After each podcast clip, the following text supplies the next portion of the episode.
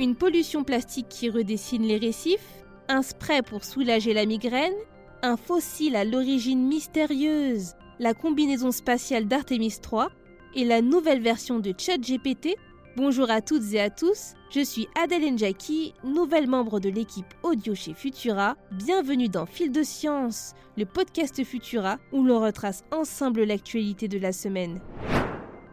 Décidément, la pollution humaine est visible dans tous les recoins du monde et l'île de Trindade, située au beau milieu de l'Atlantique, en serait la triste preuve. En effet, des chercheurs de l'Université fédérale du Paraná, au Brésil, viendraient de trouver des roches composées de plastique sur ce site à la biodiversité unique à l'endroit même où des milliers de tortues vertes, nommées Cheloniamidas, auraient choisi de pondre leurs œufs. Leurs travaux démontreraient comment les activités humaines se substitueraient désormais à des processus considérés hier encore comme étant essentiellement naturels. Zoomons sur la composition de ces roches, nommées plastiglomérats par les scientifiques. Ces blocs seraient constitués d'un assemblage de sédiments, une matière particulière, solide, minérale et organique, et de débris maintenus ensemble par du plastique. D'après les chercheurs, ce plastique viendrait essentiellement des filets de pêche qui s'échoueraient sur les plages de l'île de Trindade. Lorsque la température monte, cette matière fondrait et s'incrusterait dans les matériaux naturels. Ce n'est pas la première fois qu'on dénicherait une telle forme de pollution plastique, mais cette fois-ci, les chercheurs les auraient analysés comme s'ils étaient des matériaux produits par la nature, et donc avec des produits géologiques. Cet étonnant et bien triste phénomène nous montre une fois encore que nous avons beaucoup d'étapes à franchir afin de pouvoir véritablement rendre notre planète plus propre. Si vous avez la migraine, on a peut-être trouvé le remède pour vous. Un spray nasal pour les personnes souffrant de migraine, nommé Svaspray, vient d'être approuvé aux États-Unis. L'entreprise pharmaceutique Pfizer, qui a racheté le médicament l'année dernière, a en effet annoncé le succès de l'essai clinique de phase 3 du médicament, la dernière phase visant à confirmer sa viabilité chez les humains. Et le meilleur dans tout ça, c'est que ce traitement devrait être disponible dans les pharmacies françaises d'ici juillet prochain. D'après Kathleen Muline, directrice médicale associée au New England Institute for Neurology and Headache, ce spray nasal à absorption rapide pourrait offrir une réelle alternative thérapeutique pour les personnes souffrantes et ne pouvant pas prendre de traitement par voie orale en raison de nausées ou de vomissements par exemple. Pour tester son efficacité lors de l'ultime phase d'essai clinique, 1405 adultes ayant des antécédents de 2 à 8 crises de migraine modérées ou sévères par mois auraient inhalé le spray. Évalué deux heures après le début d'une migraine, le médicament se serait révélé capable de réduire la douleur de manière significative.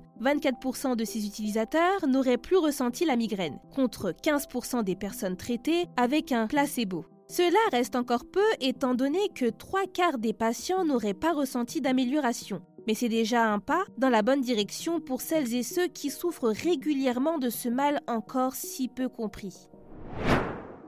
Confondre une espèce animale avec un végétal vous semble impossible Eh bien, écoutez attentivement cette actualité.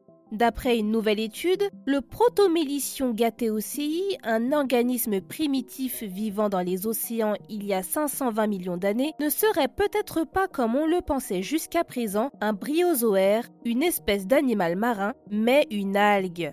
Le protomélicion gateocei aurait dès le départ donné du fil à retordre aux chercheurs. Le fossile a été décrit pour la première fois en 1993 et n'aura été catégorisé en tant qu'animal qu'en 2021. Le bryozoaire aurait représenté un important groupe d'animaux marins et aurait formé des colonies accrochées aux rochers et dont la structure aurait été plus ou moins calcifiée. L'analyse des fossiles avait amené les paléontologues à conclure que leur corps charnu aurait été doté de tentacules, le tout logé au sein d'un exosquelette composé de carbonate. Mais la découverte de nouveaux fossiles dans le sud de la Chine, mieux conservés que les précédents, a permis de décrire plus précisément ces organismes primitifs datant du début du Cambrien il s'est avéré que ce qui avait été décrit précédemment comme des tentacules de bryozoaires serait en fait de simples excroissances typiques de certaines algues. Restons toutefois prudents, car cette interprétation ne fait cependant pas l'unanimité au sein de la communauté scientifique. Certains pensent qu'il s'agirait tout de même d'un bryozoaire et donc d'une espèce animale. Leur nature et par conséquent la date à laquelle ils seraient apparus sur Terre reste encore donc ouverte à débat.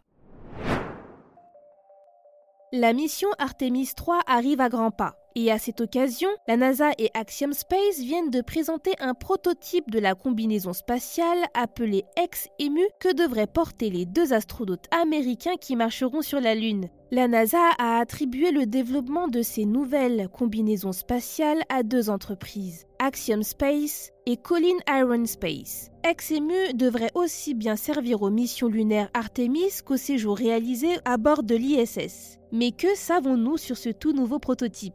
Eh bien, nous ne disposons pas encore de tous les détails, mais XMU devrait embarquer des capteurs pour surveiller la santé des astronautes et un système de climatisation pour gérer des plages de température allant de 100 degrés à près de moins 170 degrés, voire plus de moins 200 degrés à l'intérieur de certains cratères qui ne voient jamais la lumière du Soleil. On sait également que cette tenue spatiale devrait être très différente des combinaisons portées lors des missions Apollo dans les années 1960 et 1970. En effet, Exemut serait conçu pour vivre et travailler sur et autour de la Lune et pour réaliser des tâches scientifiques bien plus complexes et exigeantes que celles des missions précédentes.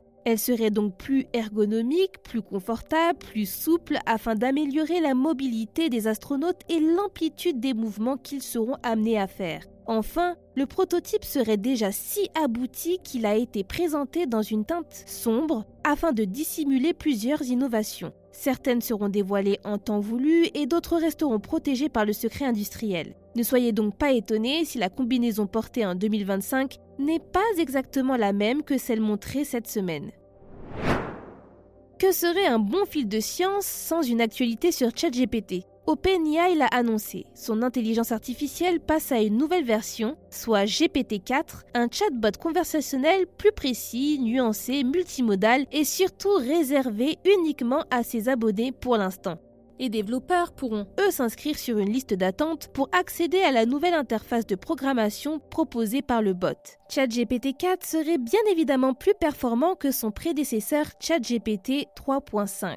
Dorénavant, la nouvelle version pourrait atteindre une limite de 25 000 mots dans ses réponses contre 3 000 mots dans la précédente version. Contrairement à ce qu'avait indiqué Microsoft Allemagne la semaine dernière, GPT-4 ne prendrait pas en charge les vidéos. Malgré tout, il s'agirait bien d'un modèle multimodal puisque l'IA accepterait des images en entrée en plus d'un texte, même si les réponses resteront pour l'instant textuelles.